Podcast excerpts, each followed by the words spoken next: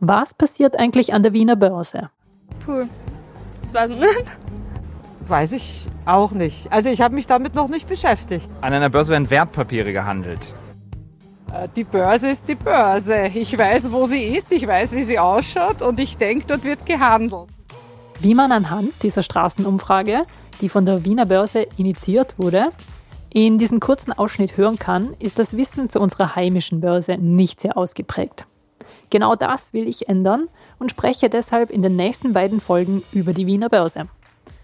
In der heutigen Folge geht es darum, wie die Börse entstanden ist und ihren Weg bis in das Jahr 2022. Also wie sie sich in den beiden Weltkriegen geschlagen hat und vor allem welche österreichischen Firmen schon seit der Gründung und damit auch mehr als 150 Jahre notiert sind. Presse Play. Mein Geld. Dieser Finanzpodcast wird unterstützt von der Erste Group. Dafür habe ich in dieser Folge Verstärkung von Julia Resch. Sie arbeitet schon seit fast 15 Jahren für die Wiener Börse und ist Leiterin der Kommunikationsabteilung. Und schon mal ein kleiner Spoiler auf die Folge nächste Woche. Da wird nämlich Christoph Boschan zu Gast sein, der Vorstandsvorsitzende der Wiener Börse. Und in dem Gespräch mit ihm geht es dann hauptsächlich um den Finanzmarkt. Sollten Sie also dazu aktuelle Fragen haben, können Sie mir diese gerne per Mail zusenden und ich werde sie dann in das Gespräch mit Christoph Boschan einfließen lassen. Meine Mailadresse lautet susanne.pickel.diepresse.com. Ich bin aber auch auf allen Social-Media-Kanälen erreichbar und die Adresse werde ich dann anschließend noch verlinken. Aber jetzt beginnen wir noch einmal ganz von vorne und starten in die Geschichte der Wiener Börse. Julia Resch erzählt uns jetzt, wann und durch wen die Börse entstanden ist. Die Wiener Börse wurde von Kaiserin Maria Theresia gegründet. 1761 gab es erste Bestrebungen zur Gründung einer Börse. Nach Pariser Vorbild hat man das gemacht.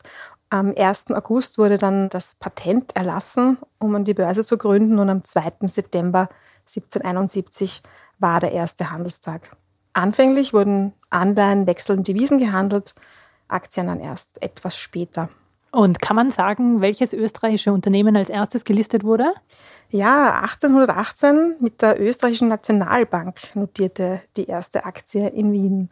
Es ist überliefert, dass einer der ersten Aktionäre Ludwig von Beethoven war.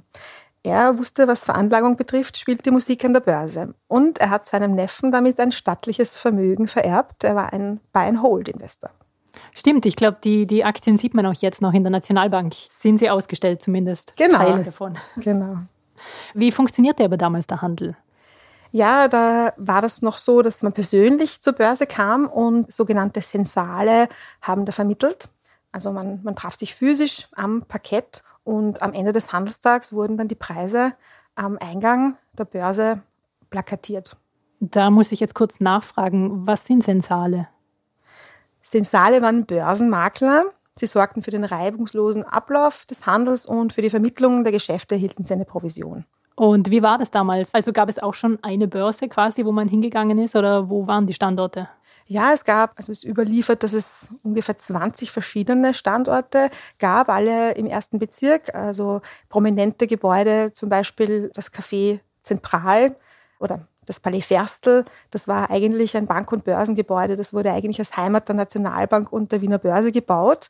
Das wissen auch die wenigsten. Dann auch sehr berühmt natürlich das alte Börsengebäude am Ring, wo viele glauben, dass wir die Wiener Börse heute noch sitzt. Aber tatsächlich sitzen wir in der Wiener Wall Street, in der Wallner Straße 8, im Palais Caprara Germüller. Klingt aber auch ein bisschen nach einem privilegierten Zugang. Also ich gehe mal davon aus, dass damals schon, schon hauptsächlich Männer das genutzt haben. Ja, tatsächlich ist auch überliefert, Frauen war der Zugang damals zur Börse noch verboten. Bis in den, wann? In den Anfangsjahren. Und wie war das? Wer war damals an der Börse notiert? Waren das nur österreichische Unternehmen oder gab es da auch schon internationale Bestrebungen? Ja, ganz zu Beginn war, ist überliefert, dass sehr, sehr viel Infrastruktur über den Kapitalmarkt finanziert wurde.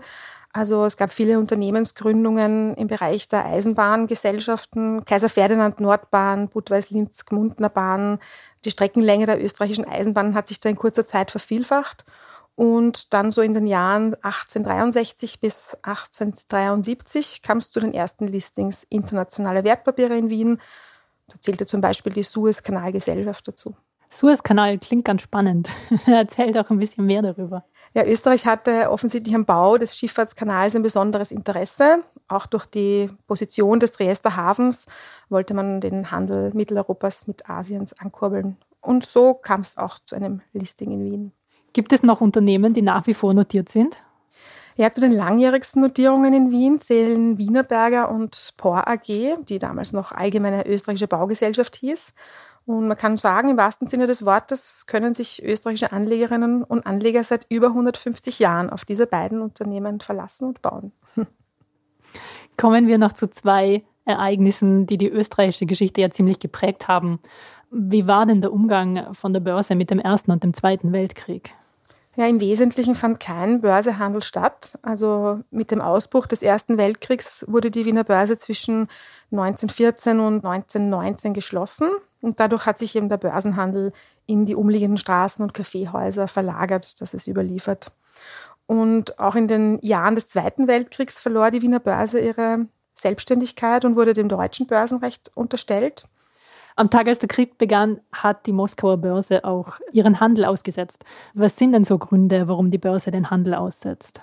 Ja, Im Wesentlichen ist die Wiener Börse bestrebt, den Handel möglichst aufrechtzuerhalten. Nur wenn ein Großteil der Handelsteilnehmer die Infrastruktur nicht erreichen kann oder es ein technisches Problem gibt, dann wird der Handel jetzt grosso modo ausgesetzt in einzelnen Aktien, wenn Meldungen bevorstehen, die potenziell den Kurs beeinflussen, dann kann es da auch zu Handelsaussetzungen kommen.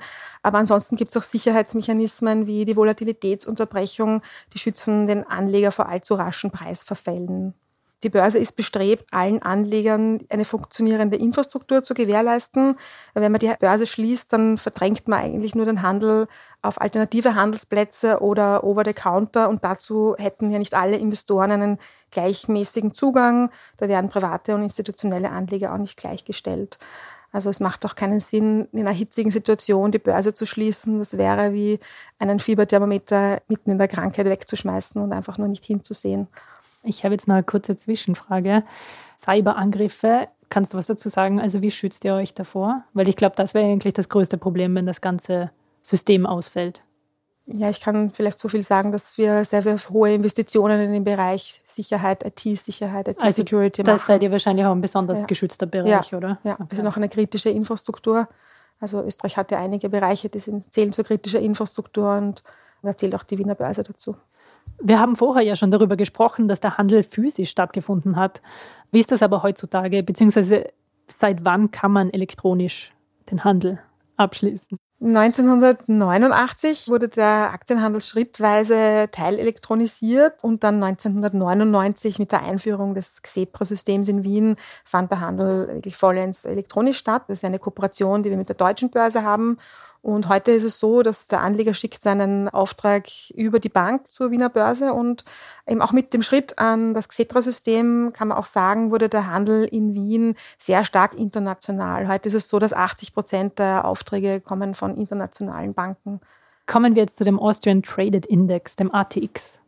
Dieser besteht ja eigentlich aus den 20 größten und meistgehandelten Unternehmen aus dem Prime Market.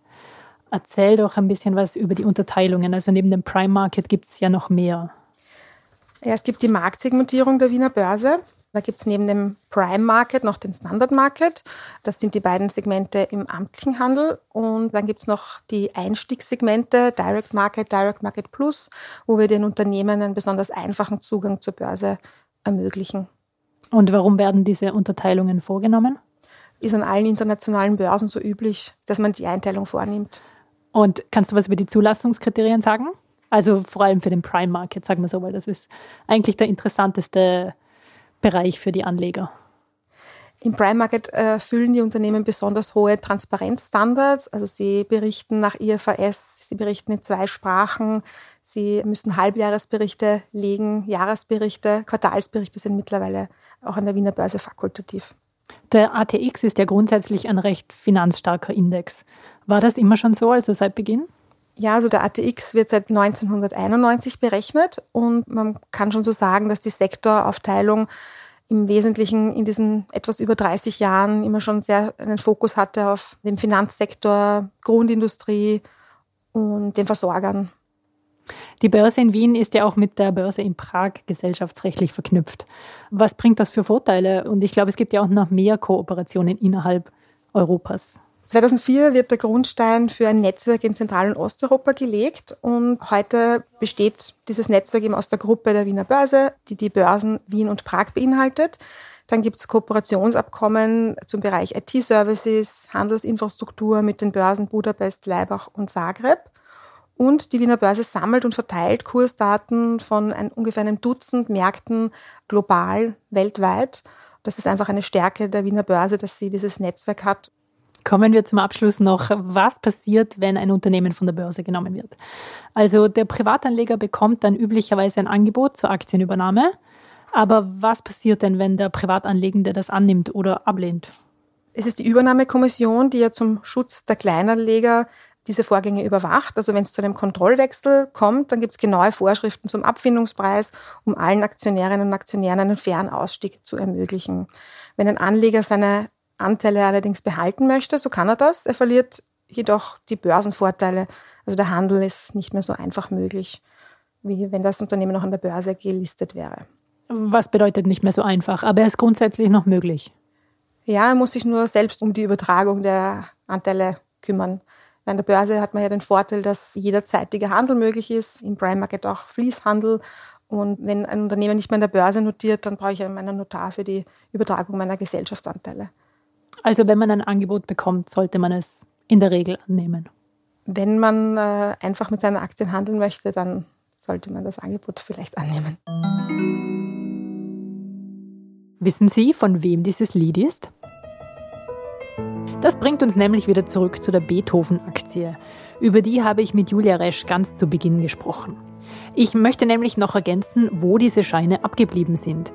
Es wurden nämlich sieben Aktien bei seinem Tod aufgefunden und vier sind bis heute erhalten geblieben. Diese vier haben dann auch den Weg in die österreichische Nationalbank wiedergefunden. Allerdings wurden die Nummern 4 und 5 in der Zwischenkriegszeit der Stadt Wien geschenkt und befinden sich heute in der Wien-Bibliothek. Die Nummern 6 und 7 blieben in der Nationalbank und sind heute Teil der Sammlungen des Geldmuseums. Und wie bereits am Anfang der Folge angekündigt, werde ich nächste Woche mit dem Chef der Wiener Börse, mit Christoph Boschan, sprechen. Sollten sich also Fragen aufgetan haben, die es zu beantworten gibt, melden Sie sich bei mir. Ich werde meine Mailadresse noch in den Show Notes verlinken.